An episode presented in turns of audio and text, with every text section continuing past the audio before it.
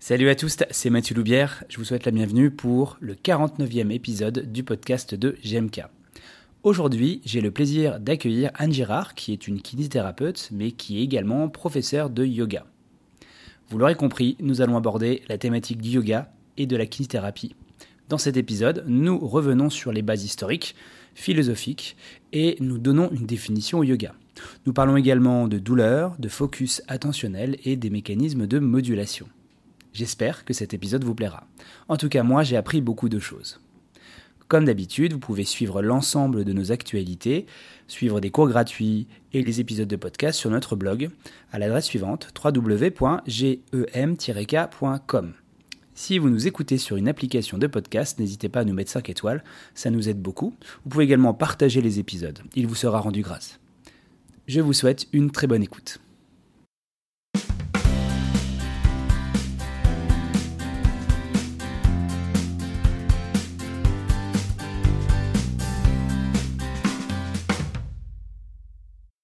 Euh, salut à tous, salut à toutes. Je suis vraiment très heureux de vous accueillir pour un nouvel épisode du podcast de GMK. Bienvenue pour ce 49e épisode. Et oui, nous sommes bientôt rendus au 50e épisode. Euh, d'ailleurs, je vous annonce qu'il y aura une surprise, plusieurs surprises pour ce 50e épisode, un petit peu anniversaire. Mais je vous en dirai pas plus, hein, c'est le petit spoiler. Euh, aujourd'hui, je suis très heureux de recevoir Anne Girard qui va se présenter juste après. Mais avant ça, comme d'habitude, c'est la litanie habituelle. Je vais présenter mes liens d'intérêt. Vous savez que je m'appelle Mathieu Vous savez que je suis euh, gérant, co-gérant de GMK, donc j'ai des liens d'intérêt via cet organisme, puisque le podcast est hébergé par GMK, et en plus avec notre invité, puisque euh, nous travaillons avec euh, Anne sur, la thématique d'aujourd'hui, c'est-à-dire le yoga et la kinésithérapie. On organise même une formation au mois de juin à Dole. Si vous êtes intéressé, venez. Comme ça, ça nous fait un lien d'intérêt, c'est annoncé d'emblée sur ce thème qui est, ma foi, fort intéressant. Eh bien, bonjour Anne, bienvenue dans le podcast de GMK. Bonjour Mathieu, donc merci pour cette invitation. Je suis très honorée de faire partie de cet épisode. C'est gentil. Il y a, enfin, écoute, ça me fait très plaisir de, te voir parce qu'on se connaît depuis de nombreuses années maintenant. Euh, mais en tout cas, ouais, nos, nos pressions, euh, c'est bien que tu sois honoré, mais du coup, ça demande un peu plus la pression aussi. Donc euh, voilà, on va on va faire comme ça. Est-ce que tu pourrais te présenter déjà ton parcours, ce que tu, ce que comment tu fonctionnes aussi au quotidien, comment tu travailles, etc. Bien sûr. Donc, euh, je suis kiné, kinésithérapeute, DE, je suis diplômée de 2006 à Lille et j'exerce depuis à Dijon. Euh, j'ai toujours exercé en libéral. Actuellement, je suis dans un cabinet de groupe avec six kinés et j'ai une orientation en musculosquelettique, en pelvipérinéologie, en gestion de la douleur, notamment via l'hypnose euh, dans le cadre de la kinésithérapie. Et ça, c'est mes axes de travail principaux. Euh, dans mon parcours de formation, j'ai commencé par des formations en rééducation euh, pelvienne au tout début. Et puis ensuite, j'ai fait assez, euh, il y a quelques années, la thérapie manuelle, avec toi notamment. Donc les, deux ans, la certification en thérapie manuelle. J'ai fait des formations en MDT, Mackenzie, l'hypnose appliquée à la kiné. Donc ça, c'est quelque chose que j'utilise énormément. j'ai des formations aussi en prévention et santé par la course à pied, en santé abdominopelvienne pour la course à pied et plusieurs formations dans la communication et la prise en charge de la douleur, notamment avec les formations de Mike Stewart et de, Laurent Fabre. Donc ça, c'est tout ce que j'ai fait dans plutôt le domaine de la kiné. Et euh, sur le domaine du yoga, j'ai commencé de me former en 2021. Euh, moi, je pratiquais déjà avant, depuis plusieurs années, euh, personnellement, et puis de manière assez irrégulière d'ailleurs. Et puis en fait, disons que les aléas de la vie m'ont amené à revenir plus régulièrement sur le tapis. J'y ai trouvé beaucoup d'intérêt personnellement et professionnellement. Et j'ai commencé par une formation en 2021, donc euh, pour les un yoga pro de santé, et avec euh, Morgane Lassalari et Patty Vinet à, Marseille. J'ai ensuite enchaîné, donc je ça m'a passionné. D'emblée, j'ai continué. J'ai fait un yoga prénatal. J'ai ensuite fait un yoga adapté à l'endométriose, donc pour moi qui faisait un pont avec ma spécialité en rééducation pelvipérinéale. J'ai fait une formation de mobilité, ce qu'on appelle mobilité fonctionnelle, qu'on retrouve beaucoup dans le monde du yoga, qui est pour moi même un pont important avec la kinésithérapie. Et j'ai ensuite finalement fait un 200 heures de yoga teacher training. Donc c'est une grosse formation euh, certifiée Yoga Alliance, alors qui est un diplôme qui est très dépendant du formateur, mais qui assure quand même une, certaine légitimité. Évidemment qu'on continue de travailler tous les jours, mais en tout cas, euh, voilà mon cursus en kiné, formation kiné, formation yoga. Et donc, maintenant, comment je travaille? Donc, actuellement, mes semaines sont découpées de telle sorte que j'ai 4 jours, 4 jours et demi de consultation au cabinet, donc j'y suis quand même beaucoup. J'ai 4 cours de yoga hebdomadaires. Je fais des ateliers de yoga le week-end. Je fais deux week-ends par trimestre. Et l'année dernière, c'était le début, j'ai organisé, euh, créé deux retraites co-créées, deux retraites de yoga. Et ben, cette année, j'en fais trois. et ça marche plutôt bien. Et, ça, je suis très heureuse de, pouvoir mettre ça en place. Voilà. Et puis, euh, le, la, formation est venue progressivement, puisqu'en fait, c'est à yoga au studio de Marseille où j'avais commencé moi de me former, qu'on m'a proposé de venir enseigner. Euh, où j'ai fait 28 heures, donc 4 jours sur anatomie, posture, respiration et ce qu'on appelle les pranayama en yoga. Et finalement, je me suis dit, ben, c'est chouette et j'aime bien aussi cet axe de pouvoir transmettre tout ce que j'ai appris et de commencer de pouvoir faire des liens entre les différentes formations. Et puis, euh, la proposition pour faire euh, cette formation cette année s'est présentée euh, l'année dernière, au printemps. Et donc, voilà où j'en suis actuellement. En parallèle, je fais aussi partie d'une association qui s'appelle le Résonant, qui est un réseau, de, un réseau pluridisciplinaire de professionnels de santé qui sont formés au psychotrauma en Bourgogne donc ça, c'est assez récent. Mais voilà, je voulais en parler parce que c'est aussi l'occasion de pouvoir euh, mieux prendre en soin les victimes de violences et de pouvoir les accompagner et surtout de pouvoir réorienter vers des professionnels qui sont euh, formés à ces types de prise en charge. Voilà, c'est quelque chose que nous, on voit notamment en rééducation pelvipérinéale. Donc euh, voilà tout ce que je fais actuellement. Donc, tu as un parcours, euh, déjà, tu as un parcours riche et puis euh, tu as une, une, pratique qui est assez large, hein, puisque si j'ai bien compris, tu travailles en cabinet, tu vois des patients plutôt euh, douleurs persistantes, si j'ai tout suivi ou pas. Ouais, voilà. Oui, oui. Euh, et avec justement cette appétence pour le, pour le yoga dont on va parler. Hein. C'est aussi pour ça que je voulais en discuter avec toi aujourd'hui. Tu, tu, tu, organises comment ta semaine, du coup, entre les cours de yoga, la pratique clinique? Ça, ça se passe comment? J'ai des cours, du lundi, des cours de yoga du lundi au jeudi un cours par euh, jour. Et j'ai les consultations euh, en journée autour. Euh, le lundi, j'ai un cours entre sur le midi 2. Le mardi, c'est le matin. Le mercredi à 20h, le jeudi à 18h. Et le reste du temps, je suis en cabinet. J'ai que le mercredi matin ou le mercredi une semaine sur deux qui est off. Off. Et, les cours de yoga, c'est pour, pour tes patients ou c'est pour... Ah non, c'est... Alors, j'ai des patients qui, sont, qui viennent au yoga et c'est pas la majorité.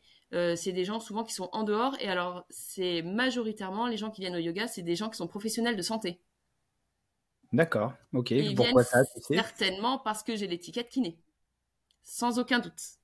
Parce que j'ai aussi beaucoup de gens qui viennent au yoga qui ont eu des blessures, qui ont eu des opérations, qui ont eu certaines pathologies et qui savent que je peux les entendre, les accompagner, être vigilante par rapport aux contre-indications et euh, une certaine euh, adaptation, adaptabilité des postures. Donc euh, ça, c'est un gros, gros plus quand effectivement on a cette double casquette de pouvoir accompagner. Alors, c'est pas, on pas de consultation de kiné sur le tapis de yoga, mais en tout cas, quand les gens viennent s'inscrire, on demande toujours est-ce qu'il y a quelque chose, une, une pathologie, voilà. Donc, c'est toujours pris en compte. Et c'est rassurant pour les personnes qui viennent sur le tapis de savoir qu'on a cette écoute-là et ces compétences-là. Ouais, j'imagine que ça se rattache un peu au sport santé, comme on peut avoir dans dans d'autres thématiques. Et c'est vrai que ça fait partie des, des pans, des pans pour notre profession euh, de diversification qui, qui sont intéressantes, mm. notamment à des époques où euh, la valorisation n'est pas euh, forcément à l'ordre du jour. Mais bon, on n'est pas là pour parler de ça. Euh, J'aimerais, alors moi je suis un profane absolu dans cette cette art, je sais pas si on appelle ça un art, qui est le yoga ou cette pratique absolue parce que euh, j'ai peut-être des, espèces de préjugés dessus. Euh, je suis d'une raideur magistrale et, et merveilleuse, j'oserais dire. Et euh, du coup, les seules expériences que j'ai avec le yoga, ce sont des expériences de souffrance. Du coup, je, bah, comme je t'avais déjà dit, euh, c'est vraiment pas mon truc, mais euh, j'aimerais bien en apprendre plus un petit peu sur ce que c'est, qu'est-ce qu'on appelle être yoga. Tu as parlé tout à l'heure qu'il y avait des différentes formations, j'ai bien compris différents diplômes, donc j'imagine qu'il y a plusieurs catégories de yoga, plusieurs familles de yoga. Est-ce que tu pourrais nous refaire un, on va dire un petit historique d'où ça vient, d'où c'est parti, où ça en est aujourd'hui? Alors déjà, déjà le yoga, on va déjà dire tout de suite que ce n'est pas qu'une pratique physique. Donc, il faut le sortir de ça. c'est aussi une philosophie de vie. Donc on dit que c'est un que c'est une discipline, mais que c'est aussi une pratique. Euh, ça engage du coup des règles de vie en société et l'étude de soi. Donc c'est pour ça qu'on ce n'est pas juste qu'une pratique physique. Le yoga, ça vient de la racine euh, sanscrite yuj. C'est un mot qui est polysémique, c'est un des mots qui a la plus grande définition dans le lexique sanskrit. Donc c'est extrêmement vaste et peut, peut avoir même des contresens dans les définitions. Donc c'est pour ça que déjà c'est initialement c'est pas si facile de s'y retrouver. Ça dépend du contexte. Yuj, ça peut dire atteler, joindre, unifier, connecter, concentrer et suivant les écoles de pensée, ça peut être soit s'arrêter, contempler, c'est l'arrêt, l'arrêt de la fluctuation du mental. Pour d'autres, ça va vouloir dire être uni à, l'union des polarités, des dualités, etc. Donc c'est très large. Moi, ce que j'aime surtout dire dans le yoga, c'est que c'est aussi la capacité de poser son attention au bon endroit, que c'est la faculté de cultiver la pleine présence, que c'est aussi surtout une expérience et la capacité de pouvoir faire une observation de cette expérience, d'en tirer des conclusions et de pouvoir donc faire preuve de discernement sur ce qu'on observe et ensuite de pouvoir agir en fonction de tout ça. Donc c'est un, c'est un double mouvement pour moi. C'est toujours un, temps de recul, d'observation et ensuite un temps d'action de, de, ben, par rapport à sa pratique, euh, que ce soit sur le tapis ou en dehors du tapis, évidemment. Parce que du coup, euh, excuse-moi, je, te coupe. Donc, euh, j'imagine qu'il y a plusieurs courants, euh, courants dans, dans, le yoga. Et est-ce qu'on peut, on peut créer une sorte de, soit un continuum, soit une, une pas une dichotomie, mais on va être deux, deux, tendances ou vraiment il y a, il y a de tout. Parce que dans ce que tu m'as dit, moi, ce que j'entends, enfin ce que je, je pense comprendre, c'est que d'un côté, il va y avoir le côté un petit peu centré sur soi, plutôt côté doux. Et puis, je sais aussi qu'il y a des formes très athlétiques, très physiques. Ouais des trucs très très très complexes. Donc euh, comment on s'y retrouve quand on s'inscrit à un cours de yoga pour savoir quelle est la forme de yoga et de quoi il en retourne? Alors, le yoga qui est le plus traditionnellement euh, utilisé, pratiqué, c'est le, il est dérivé du hatha yoga. C'est un terme qu'on entend beaucoup, ouais. Voilà, c'est le yoga postural moderne, en gros, qui est rattaché aux exercices de respiration, donc de pranayama, et de méditation. Après, dérivé de ça, il va par exemple avoir le vinyasa, qui est une sorte de yoga qui est un peu plus dynamique, où les postures vont s'enchaîner plus rapidement. On va rechercher plus de la fluidité d'enchaînement dans les postures. Le hatha va être traditionnellement avec des postures tenues plus longtemps, qui vont du coup engager plus de conscience corporelle et de travail musculaire profond. Moi, je pratique du hatha yoga et du vinyasa essentiellement. Euh, savoir que si on met de la vitesse, bah forcément, on sera peut-être un peu moins à l'écoute de ce qu'on fait, un peu moins précis. Et donc, si on veut construire de la force musculaire, c'est peut-être pas le meilleur. Après, on peut aussi travailler euh, le yoga sous l'idée de allier le souffle et le mouvement. Et d'avoir de travailler cette respiration, cette fluidité entre le souffle et le mouvement. Et ça aussi, c'est intéressant pour le coup. Euh, après, c'est sûr qu'il y a d'autres types de yoga qui sont plus euh, ce qu'on pourrait dire ésotérique, énergétique, comme le Kundalini, où on parle d'énergie, etc. Euh, clairement, c'est vraiment autre chose comme type de yoga. C'est pas ce que je pratique ou ce que je fais, mais euh, c'est vrai que du coup, il peut y avoir une multitude de yoga. Et là, je t'en parle de trois, quatre, mais en fait, c'est énorme tout ce qu'on peut y avoir. Il peut y avoir du Yin yoga, du yoga nidra, c'est le yoga du sommeil. Il y a du yoga Bikram pratiqué sur des salles surchauffées. C'est un peu marketing, on va pas se cacher. Euh, il y a il y a énormément, énormément de noms de yoga et de pratiques différentes. Et derrière tout ça, évidemment, il y a aussi maintenant du marketing. Est-ce que euh, moi ça, me rappelle beaucoup alors d'un truc que je connais bien euh, puisque je pratique et j'ai pratiqué beaucoup le karaté. Et en karaté bon, on, est en, martial. J'entends un discours martial dans ce que tu me dis c'est-à-dire que il y a une, forme une forme de mouvement une forme de philosophie et puis derrière il y a des courants qui se sont détachés de cette philosophie là et euh, ça me donne cette impression est-ce que c'est quelque chose qui, peut être qui, peut être attaché à ce que ce qu'on retrouve dans les arts martiaux par exemple? Oui tout à fait. Ouais tout à fait et d'ailleurs, j'ai un pratiquant régulier euh, qui pratique les arts martiaux à côté et qui retrouve les mêmes, euh, les mêmes parallèles. On dit dans le monde du yoga souvent que le yoga c'est comme la pizza. c'est comme la traditionnelle napolitaine. Elle s'est exportée dans le monde entier et en fait elle est déclinée à toutes les sauces et ça n'a pas grand chose à voir avec la pizza d'origine, mais tu la retrouves partout.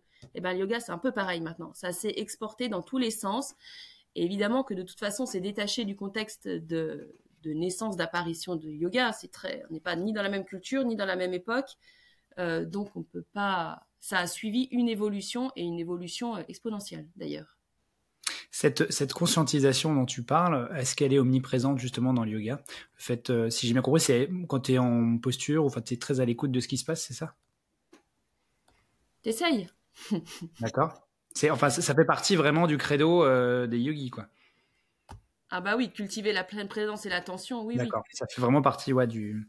Ça fait partie du le focus. Euh, on parle de focus attentionnel, moi je le parle, j'en parle comme ça, parce que c'est aussi quelque chose qu'on retrouve en hypnose, mmh cette histoire de focus attentionnel, mais c'est aussi la capacité à poser son attention sur un exercice particulier, sur une partie du corps, sur la respiration, sur qu'est-ce que je ressens dans le corps, et pouvoir, euh, oui, améliorer cette écoute, l'écoute de soi.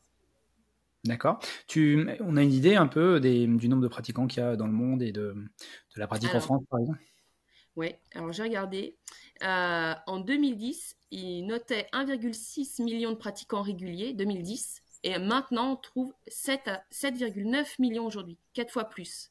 C'est les chiffres en France, ça? Oui, en France. Ah ouais, d'accord. C'est énorme. D'accord, et, comment alors après, c'est différent d'être précis, parce qu'évidemment, il y a une multitude d'endroits où tu peux pratiquer. Tu peux pratiquer en studio, tu peux pratiquer sur des plateformes en ligne, tu peux pratiquer avec des applis. Euh, maintenant, tu pratiques aussi dans des écoles, dans des entreprises, dans des clubs de sport où tu fais des activités, notamment avec les activités croisées, le bienfait des activités croisées. Euh, donc en fait, il y a une multitude d'endroits où tu peux pratiquer le yoga maintenant. Donc c'est difficile de comptabiliser, mais ce qu'on sait, c'est qu'il y a une augmentation euh, qui, est, qui est énorme. Et toi, à titre euh, personnel, euh, comme mm. tu as le statut de prof de yoga, comment t'expliques ça? Comment ça Comment j'explique ça? Et eh ben, comment, selon toi, qu'est-ce qui explique pourquoi le yoga est si populaire ah. en constante augmentation? Euh, Parce que ça s'inscrit, parce qu'on disait, dans les fondamentaux du sport santé. Et donc, du coup, ça, c'est une prise en charge globale. C'est-à-dire qu'on va pas s'intéresser que à la partie physique, on va s'intéresser aussi à la prise en charge mentale via la respiration, on va avoir une, attention particulière par rapport à la partie physique sur le contrôle musculaire, la proprio, l'équilibre, la mobilité, mais aussi du coup sur la gestion du stress et euh, une meilleure qualité euh, de gestion émotionnelle. Et donc en fait, on sait que par exemple un des premiers critères pour aller euh, au yoga, c'est diminuer le stress. Et le stress, il est omniprésent. Et surtout, il y a une grosse augmentation depuis le Covid, notamment. Donc, je sais que tous ces facteurs-là, euh, rentre en ligne de compte et on fait que le yoga est, a flambé, si je peux dire comme ça. toi, tu, penses que c'est plus euh, côté euh, santé mentale finalement qui a fait que le yoga, ça peut être une solution pour des personnes qui sont écrasées par le quotidien, par le, stress qu'on peut toutes, et tous avoir, qui peut expliquer ça? Je dirais pas que c'est une solution. parce que je trouve que oui bien sûr mais ça peut être un outil ça peut être un outil oui, oui. D'ailleurs, mm. je fais une parenthèse avec ça parce qu'il y a un livre merveilleux qui s'appelle Le yoga, nouvel esprit du capitalisme et qui commence par cette phrase qui dit Et sinon, t'as pensé au yoga La phrase que tout le monde entend quand tu traverses un truc pas très cool, que ce soit pro ou perso, un livre de Zineb Fachi. Et en fait, euh, je trouve que euh, le yoga peut répondre à beaucoup de problématiques, mais c'est pas une solution pour tout. C'est pas d'aller se mettre sur un tapis qui va nous assurer. Euh, toutes les solutions autour. C'est, ça nous permet, c'est ce que je disais tout à l'heure, en fait, ça nous permet d'avoir un temps de recul, d'observation, mais pour ensuite pouvoir agir. Pour moi, c'est pas être passif. Tu vois? Donc, si ça marche très bien, je pense que beaucoup l'entendent comme une solution aux problèmes sociétaux, mais euh, ça doit pas s'arrêter là. Oui, je suis assez d'accord avec toi. Et même d'un autre côté, ça me fait repenser à, à une merveilleuse émission que j'avais entendue sur Méta de choc à l'époque, donc on est dans un autre contexte. Hein. Et d'ailleurs, il y a eu des remous euh, très récents sur euh, une secte euh, yogi tantrique. Voilà, on est vraiment sur une autre branche, je pense, mais des fameuses dérives qui peuvent survenir. À mon avis, on était sur un, un, un mode un peu ésotérique, recherche de soi, qui va finalement drainer plein de personnes qui sont euh, soit en, recherche de centre, soit en, détresse en fait, et euh, du coup qui tombent là-dedans et sous des euh, sous, un emballage, on va dire proche de la nature, holistique et tout, bah en fait on a des gens qui sont captés là-dedans et qui se retrouvent dans des situations compliquées. Et ouais, je je sais, je sais pas comment s'appelle ce courant-là, mais elle en parle dans dans le dans le podcast et je crois qu'un des lieutenants. Alors, c'est un courant particulier. C'est une branche du yoga, le, le tantrisme, mais mhm. ça n'a rien à voir avec des pratiques sexuelles particulières déjà, parce que c'est souvent un gros raccourci. Mais euh, c'est surtout que là, c'était à la tête d'une personne malveillante, en fait, tout simplement, qui profite de la faiblesse des gens et d'une faiblesse euh, physique, psychique. Euh, Tiens, je, vais me faire l'avocat du diable. Parce que... je, vais, me faire l'avocat du diable. Dans toutes ces pratiques-là, il faut garder le discernement. Je vais me faire l'avocat du diable parce que euh, j'aime bien aller sur ces terrains-là souvent. Ah, euh, est-ce que, est-ce que, euh, parce que moi je suis plutôt euh, pour pour pour si on devait avoir un échiquier de positionnement tout ça, moi je suis plus, un, un EBP mais modéré quoi. Mmh. Et j'ai toujours la, la, crainte de ces de ces thérapeutique, parce que parfois le, yoga peut être utilisé comme une thérapeutique, euh, que justement il, y a, un glissement pour certains patients, notamment les, douloureux persistants, qui se retrouvent finalement euh, euh, dans une situation où bah, le, monde, le monde de la santé n'a pas de solution pour eux la plupart du temps, parce qu'en en fait on est toujours sur un modèle très biomédical, et finalement les seules personnes qui les écoutent qui prennent le temps de les écouter, euh, qui prennent le temps de leur proposer une solution ou un, un, prêt, un prêt à penser, un prêt à porter euh, solutionnel, c'est euh, ces courants justement qui sont ouverts sur le lisme parce que justement on est à l'écoute de l'autre et à l'écoute de soi. Et je me dis, est-ce que à des moments il n'y a pas une perte de chance aussi tu vois? Mais j'ai pas j'ai pas la réponse mais c'est parce que vraiment je veux me faire l'avocat du diable de ces courants un bah, peu extrémistes.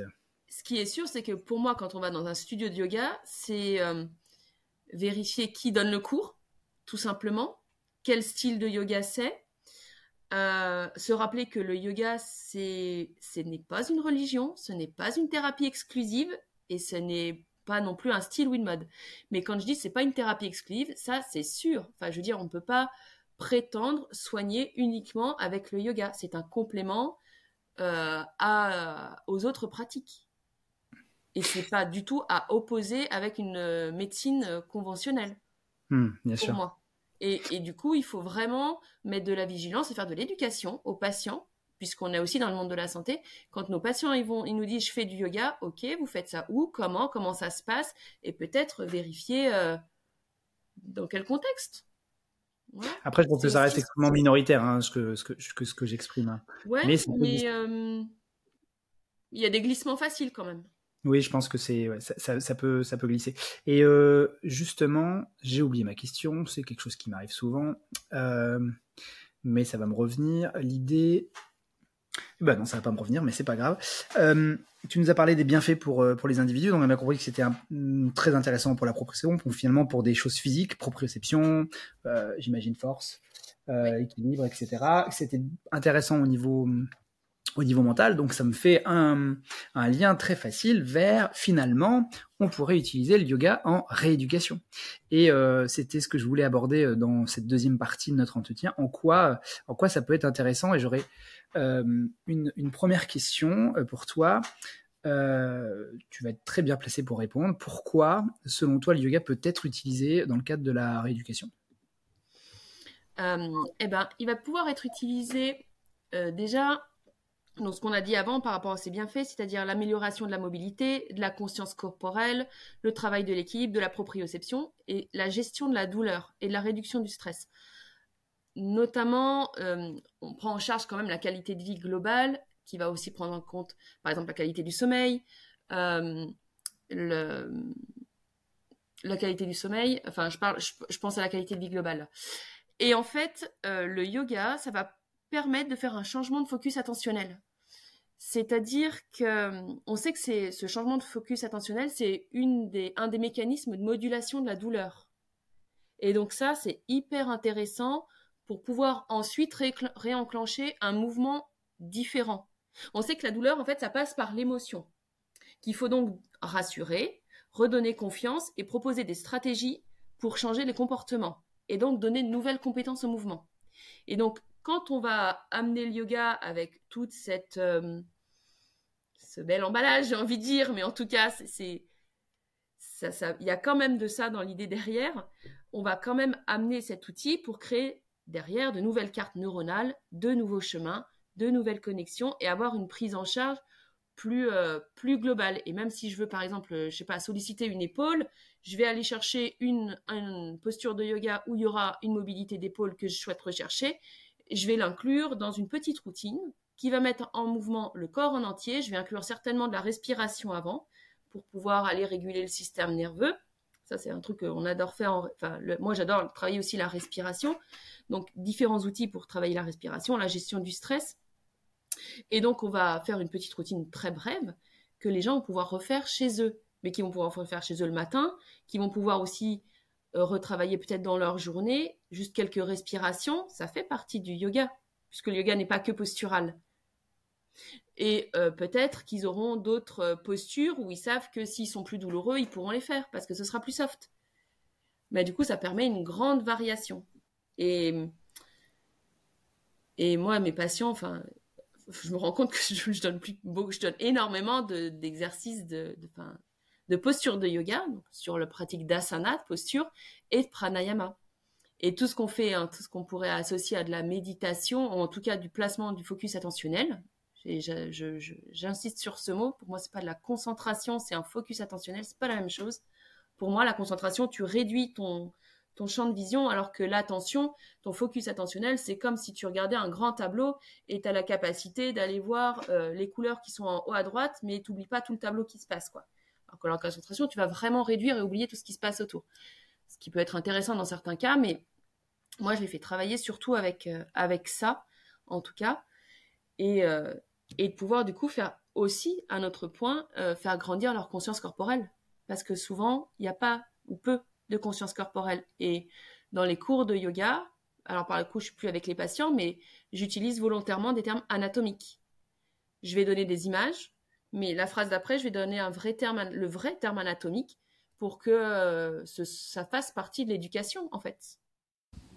Et voilà, c'est fini pour aujourd'hui. Retrouvons-nous dans deux semaines pour la suite de cet échange.